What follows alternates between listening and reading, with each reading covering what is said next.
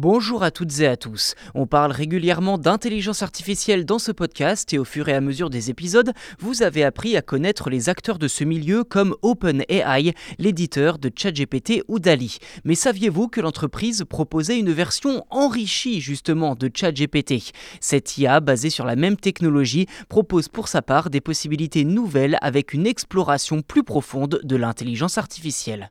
Comparé à ChatGPT, Playground, de son nom, offre une gamme plus large d'interactions avec les modèles de langage.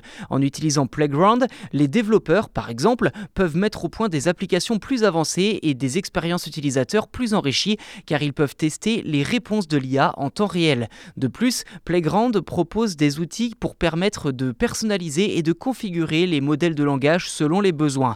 Outre les avantages pour les développeurs, Playground est également plus accessible pour le grand public.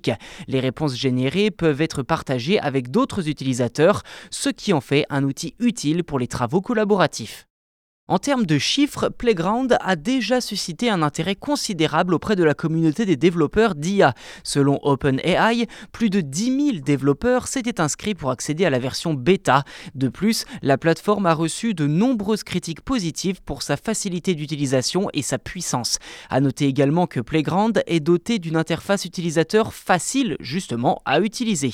Il est par exemple possible de définir le niveau de complexité et de type de langage que l'on souhaite utiliser, aussi son propre vocabulaire et les types de phrases que l'on souhaite voir apparaître dans les écrits de Playground. Côté écrit d'ailleurs, Playground est capable de détecter et de corriger les erreurs grammaticales, l'orthographe et la syntaxe. Il est également capable de détecter et de corriger les fautes de goût ou les incohérences dans les textes.